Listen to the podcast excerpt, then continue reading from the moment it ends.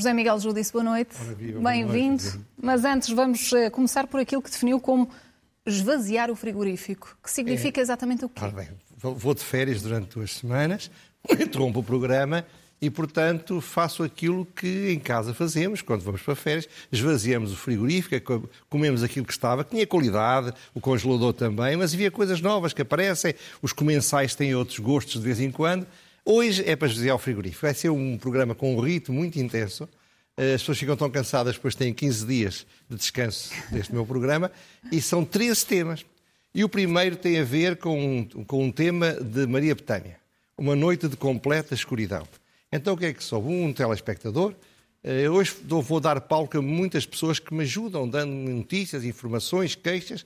Então o que é que se passou? Durante 10 dias, no bairro, como ele diz, bairro pobre da Estrada Militar do Alta da Maia, nas Águas Livres em Amadora, teve 10 dias sem iluminação pública.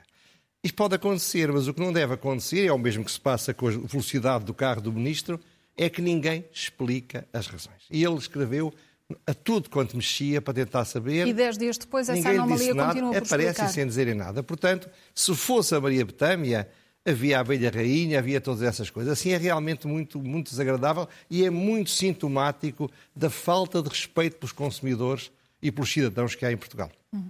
Olhamos também para as vitórias que saíram dos Jogos Olímpicos e para aquela que é uma luta que tem sido feita contra a xenofobia e o racismo. Eu não vou ser original aqui. De facto, o que é facto é que dos cinco atletas que tiveram medalhas olímpicas, ou um deles ficou a 5 centímetros, Diploma. quatro nasceram no estrangeiro, ou um deles, três no estrangeiro, e um deles é filho de um pai angolano. Isto é, Portugal é cada vez mais um país de imigrantes e deve ser cada vez mais, mais um país de imigrantes. Estas vitórias devem ser um instrumento fundamental da luta contra a xenofobia e na luta contra o racismo.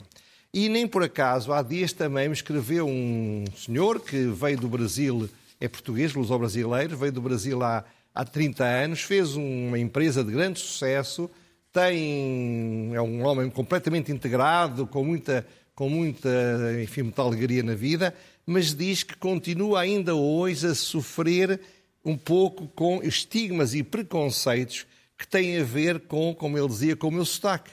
Ora bem, o sotaque brasileiro é um dos sotaques mais lindos para falar o direito português. Ainda bem que ele não perdeu o sotaque mas que as pessoas ainda olhem um bocadinho suspeitosos por alguém que pareça brasileiro, é racismo.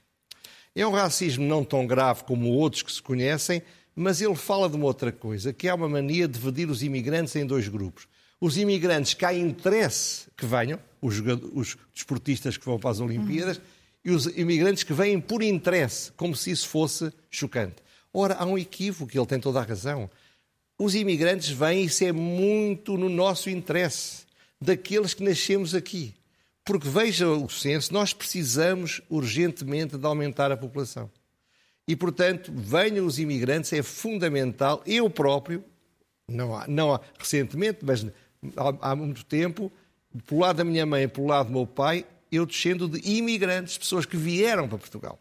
Portanto, os que estão a chegar agora, daqui a 100 anos, daqui a 150 anos, são portugueses de todos os costados que se possam imaginar. Venham eles. É preciso e, portanto, acabar com isso. Temos que continuar esta, esta luta, luta, contra o racismo, mas nem tudo é racismo. Nem Convém também não existir é. uma confusão quanto a isso. Ora bem, exatamente. O Jorge Fonseca, que eu não conhecia, mas acho que é uma pessoa com qualidades muito acima da média. Há um artigo da Raquel Apocacisa a lamentar que ele quer ser polícia não o deixam entrar porque já passou o prazo de entrar até aos 27 anos. É uma coisa extraordinária, só mesmo em Portugal.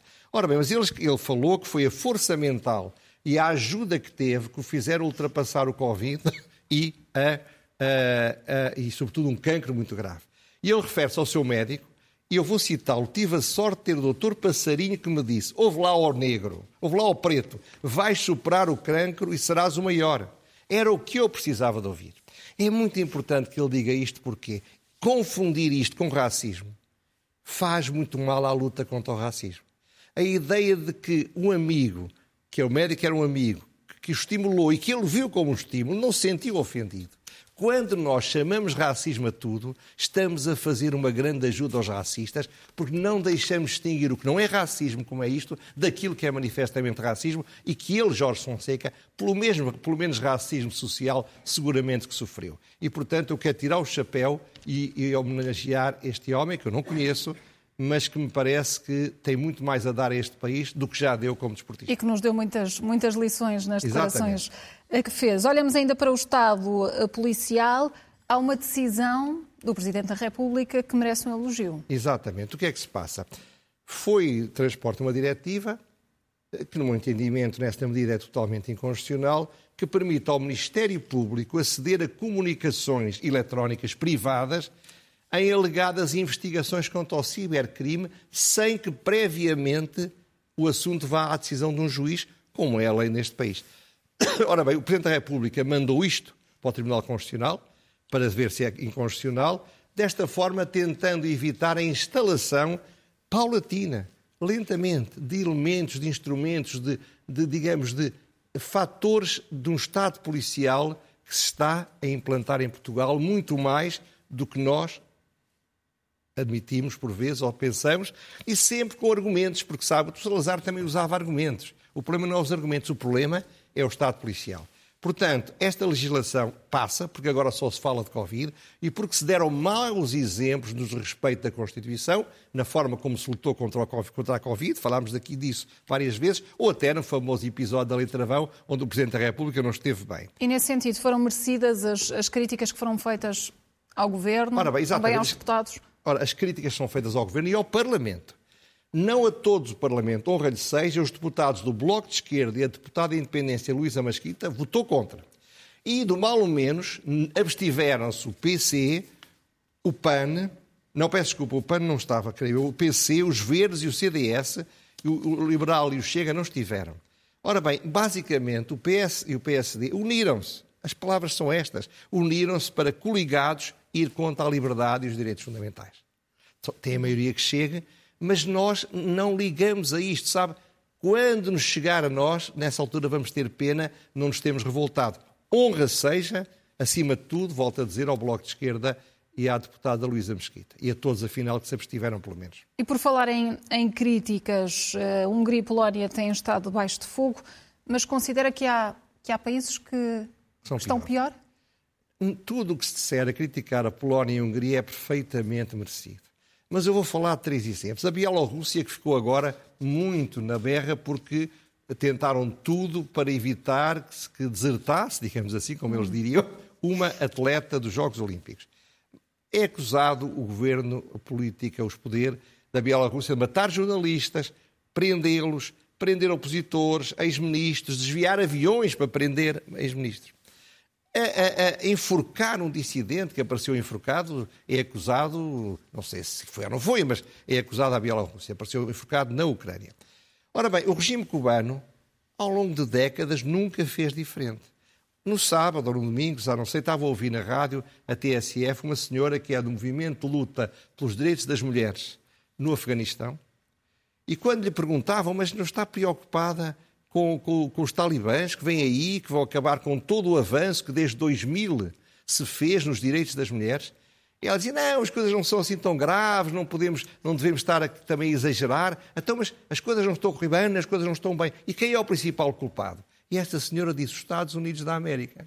Isto é, ela desculpou os talibãs na luta pelos direitos das mulheres, considerando que os Estados Unidos, que foi os que trouxeram a legislação, são os culpados. Ora bem, criticar a Hungria e a Polónia está perfeito, mas quando se critica apenas isso e não se critica, critica a Bielorrússia, a, a, a, Cuba, a Venezuela, quando não se critica o que, o que se passa, o que se vai passar no Afeganistão, está-se a desvalorizar a importância das críticas, porque o exagero, achar que a pior coisa que há no mundo é o que se passa na Hungria, descredibiliza a acusação do que é muito grave que se passa na Hungria. Hum.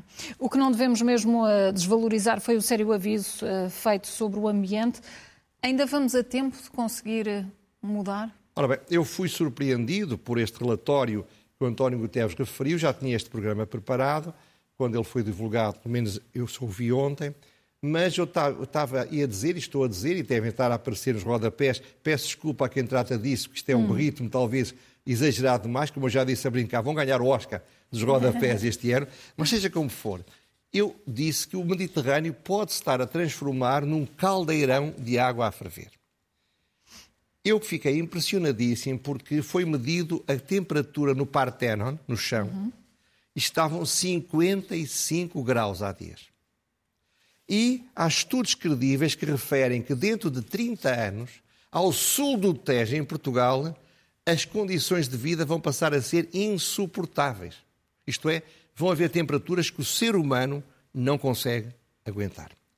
Ora bem, o Correio da Manhã, e aparece agora seguramente nos vossos ecrãs uma, uma cópia de uma notícia, dá um mapa onde está a vermelha, num dado dia, o que são as temperaturas intoleráveis num dia. E vocês reparem que todo o Mediterrâneo está cercado de, de, de, de, zonas de temperaturas horríveis. Por isso é que a imagem de um caldeirão a ferver me apareceu, porque se você tocar num caldeirão com água a ferver, está queima por fora também, mas lá dentro ainda queima mais. Portanto, o que está a passar no Mediterrâneo é muito grave e se vai levar a uma fuga de imigrantes de forma completamente desorganizada, provocando reações indesejadas, com as quais eu me revolto, mas que sociologicamente às vezes é impossível não considerar que vão acontecer, e vai ter como consequência que o sul da Europa, que era ou tem sido um paraíso para onde vêm os reformados, para onde vêm as pessoas que querem ter uma vida com melhores condições ambientais, pode transformar-se numa zona de horror. Leiam o relatório da Comissão Intergovernamental da Mudança Climática e, como dizia também um telespectador que me escrevia há semanas, que medidas estão a ser feitas, ele estava a falar nas florestas, porque uma política que aposta excessivamente na floresta, que aposta na desertificação do interior, que não nos prepara para as mudanças climáticas, que não nos prepara para a subida da água do mar. Constrói-se à beira-tejo um conjunto de edifícios que muito provavelmente daqui a 30 ou 40 anos vão estar debaixo d'água. Ora bem, não haver uma política pública permanente, não haver debate público entre os partidos por causa de temas ambientais, é uma das coisas que mais me surpreende na vida política em Portugal. Vejam o relatório, leiam o relatório e vão ver que não é para criar pânico, é para que todos façamos o que é possível para tentar o que esteja nas nossas mãos, para tentar inverter tendências que vão ser verdadeiramente devastadoras e designadamente para o nosso país, que é um dos mais afetados pelas mudanças climáticas. E para isso tem que ser um tema prioritário na agenda Tem de ser política. prioritário. E, portanto, tem de estar no debate político, no combate político. Não pode ser aquela coisa, todos são a favor, mas depois nada acontece. É como o tonto do Ministro do Ambiente, que anda a, tentar, a subir o preço dos combustíveis, já lá andamos, mas não se importa em andar a 200 a hora eh, para ir inaugurar coisas se todos os ministros deixassem de ir inaugurar coisas, provavelmente faziam uma coisa muito mais importante pelo futuro deste país do que aparece nos telejornais, nos jornais da noite que estão a fazer. José Miguel Judice, avançamos para outra discussão sobre uma terceira dose da vacina. Os especialistas dizem agora que a imunidade não se mede apenas com o nível de anticorpos. Na sua opinião, os idosos devem esperar? Eu não tenho opinião, eu apenas me preocupo, eu não sou especialista. Mas houve um estudo da, da Universidade de Coimbra que diz basicamente isto. Ao fim de 90 dias, as, os anticorpos, que provavelmente não serão tudo, não estou a dizer o contrário, mas eles sabem isso melhor do que eu e dizem estão reduzidos a um sexto. Ora, os grupos de risco, não nos esqueçamos, começaram a ser vacinados em janeiro. Portanto, se não houver razões para temer consequências nefastas para uma terceira dose para os grupos de risco, eu não vejo porque é que não dão uma terceira dose. Eu temo que o Ministério da Saúde, que é, muda de opinião conforme o vento político manda mudar, eh, vamos falar disso a seguir também, demore meses a analisar a questão e preocupa-me porque eu li um especialista a dizer isto. Enquanto não estivermos todos vacinados, não se pode dar terceira dose a grupos de risco. Isto é, enquanto não estiverem vacinados pessoas que não correm verdadeiramente riscos nenhums, não se pode proteger mais aqueles que estão mais em risco. Não entendo isto. Preocupa-me isto. E é verdade que um médico escreveu-me, eh, escreve muitos médicos, por causa dos temas da saúde, e sobre a questão, escreveu-me na altura em que havia um pouco menos mortes, é uma notícia já antiga, mas ele diz: Eu não consigo compreender que nos foquemos em tão poucos mortos no Covid, quando, por dia, eu nunca tinha lido isto, morrem 10 pessoas por diabetes, complicações de diabetes. Morrem 12 pessoas por dia de infarto miocárdio agudo. Morrem, morrem 15 pessoas de pneumonia não Covid. Morrem 20 pessoas de doenças respiratórias não infecciosas. Morrem 20 pessoas por doença isquémica cardíaca. Morrem 30 pessoas de outras doenças cardiovasculares. Morrem 80 pessoas por dia de cancro. E ninguém fala destas mortes. Só se fala de 15, de 7, de 12, de 18 mortes por Covid.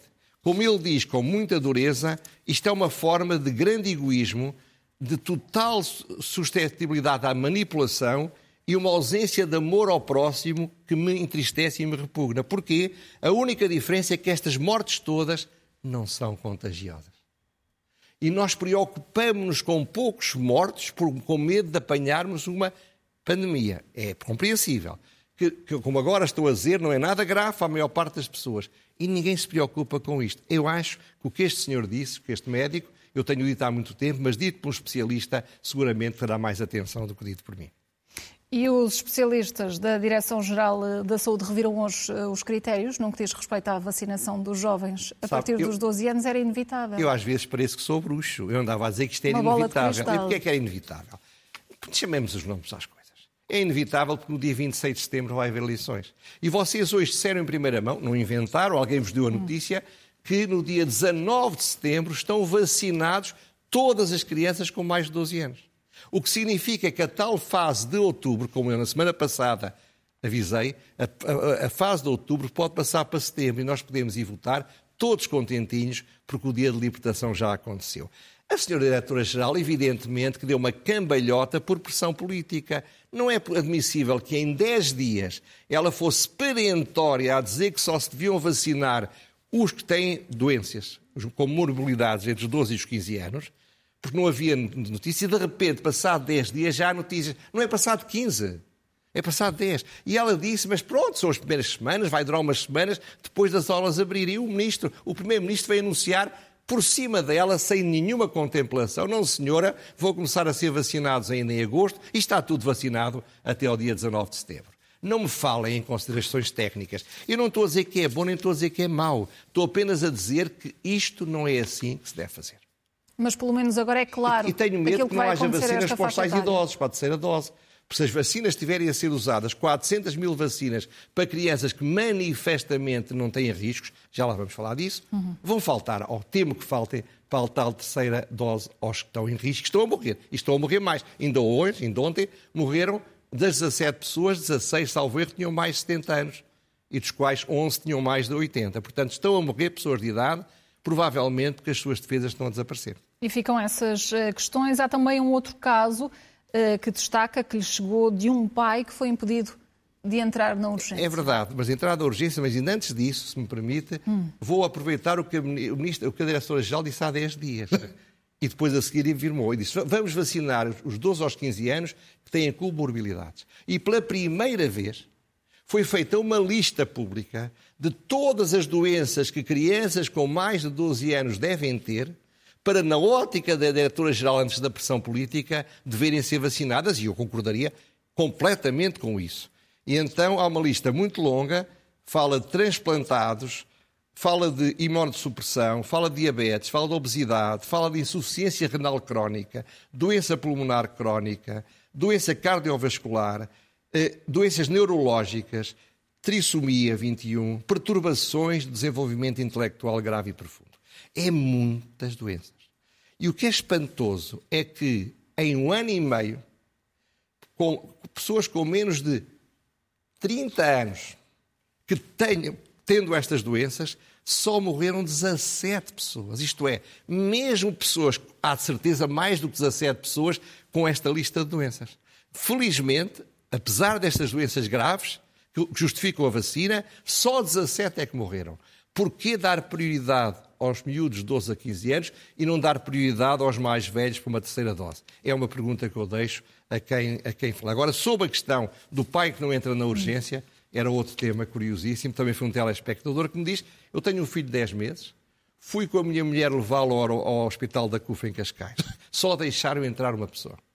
E quando eu protestei, disseram, mas isto são orientações da DGS. São regras, são normas. Ele foi, ele foi ver, reclamou e foi ver, e descobriu que não é uma mera informação da DGS de março de 2020, que continua a ser seguida aparentemente pelos hospitais de forma acrítica, como se fosse uma lei. Ora, todos nós fomos pequeninos, todos nós, não é o seu caso, mas todo, eu fui pai e sou avô, eu sei que uma criança ter ao lado dele as pessoas que o amam, mesmo que seja muito pequenino, ajuda imenso à cura. Portanto, por uma vez, eu peço à Direção-Geral de Saúde que ouça o que eu digo. E por uma vez, sigam o meu conselho. Depois, não sigam mais. Mas neste caso, deixem que uma criança seja acompanhada, sobretudo tão pequenina, pelo pai e pela mãe, quando for à urgência. E quanto às greves que foram evitadas, eh, José Miguel Júdice, nomeadamente na TAP, e as lições que devem ser retiradas? Pois, também não vi ninguém falar disto. Eh, isto é, vamos lá ver. Tivemos uma greve da Ground Force há 15 dias, 3 semanas. E para não haver uma segunda greve no final de julho, a TAP pagou os vencimentos dos trabalhadores da Ground Force. E não estou a dizer que é mau ou que é bem. Estou a dizer, aliás, que se evitou uma coisa catastrófica. Mas eu faço duas perguntas. A primeira é esta. Se é possível, se é legal, se há dinheiro para pagar os salários para evitar a segunda greve, não teria sido melhor usar esse dinheiro logo para evitar a primeira greve? E segunda coisa, ou é justo ou não é justo, ou é razoável ou não é razoável. Mas que sinal se dá à sociedade quando não se faz uma coisa que se devia fazer, mas apenas se faz com base na ameaça de greve? É tudo ao contrário, percebe? Isto é um estímulo a que, em épocas de crise, onde devíamos estar todos a fazer um esforço, dar o sinal façam greves, porque quanto mais fortes forem as greves, quanto mais desagregarem a economia, quanto mais criarem perturbações, mais seguro é que nós, em pânico, vamos dar-vos tudo aquilo que não dávamos antes de vocês fazerem a greve. E que sinais estão a ser dados às empresas por parte de Portugal e também por parte de Espanha? Exatamente. Ora bem, e aí é um exemplo. E vai aparecer também uma fotografia, mandou também um, um telespectador, que é um pequeno empresário que corre na Península Ibérica para manter o emprego das suas empresas, dos seus trabalhadores e para ganhar algum dinheiro, como é natural. Então ele fotografou um posto de gasolina em Portugal e um posto de gasolina em Espanha. Uhum. Todos nós sabemos isto, mas eu uh, mostro, é está-se a falar muito de baixar, que é preciso controlar aquilo que são as margens das empresas de, de distribuição de gasolina. Bom, isto é, para o Sr. Ministro do Ambiente e para o Governo, os empresários que fazem distribuição de gasolina em Espanha não estão interessados em ter margens, porque têm preços muito mais baixos do que tem a distribuição de gasolina e gasóleo em Portugal. É evidente que a questão é a brutal carga fiscal que existe sobre os combustíveis, que foi feita provisoriamente quando se bem se lembra, os preços estavam muito baixos e foi prometido pelo governo que quando os preços subissem, desaparecia. Nunca mais desapareceu em Portugal. Quando se faz um imposto é para sempre, nunca mais baixa. E também não me venham com a treta na, na, na boca deles, a treta, porque não é treta, da mudança climática. Porquê? Porque a mudança climática não pode começar por aqueles que, para sobreviverem, precisam de andar de carro. E que eu saiba, não há carros elétricos que permitam correr a Espanha, andar centenas de quilómetros, para fazer o trabalho que deve ser feito. E, sobretudo, que moral e que força política tem o ministro para andar a falar disto quando ele foi apanhado a andar a 200 quilómetros a hora, que obviamente é, é um crime ambiental, podemos assim. E, ainda mais para ir, para ir inaugurar coisas que manifestamente não são essenciais para governar. Portanto, era bom que se percebesse que nós não podemos competir, não podemos, ficamos para trás, se os empresários portugueses tiverem custos de produção, e os transportes para muitos deles são muito importantes, muito superiores dos seus vizinhos espanhóis. E vamos terminar com cartazes autárquicos e com sentido de humor. Exatamente. É, é, vamos acabar, eu vou entrar de férias durante 15 dias e, portanto, deixo uh, um momento de alegria. A política não tem de ser só agressão. A política hum. pode ser brincarem uns com os outros, fazerem humor, criticarem-se. E então apareceu um cartaz do Fernando Medina a dizer mais Lisboa, o PSD depois veio dizer melhor Lisboa E a Iniciativa Liberal fez um terceiro cartaz, que estão os três ali na, na Alameda Dom Afonso Henriques, ao pé do técnico, que diz mais e melhor dos mesmos. Ora bem, eu ri toda a gente se ri, as pessoas vão votar no PS, no PSD, no Iniciativa Liberal, no PC, seja onde for, mas eu quero saudar a política feita com sentido de humor.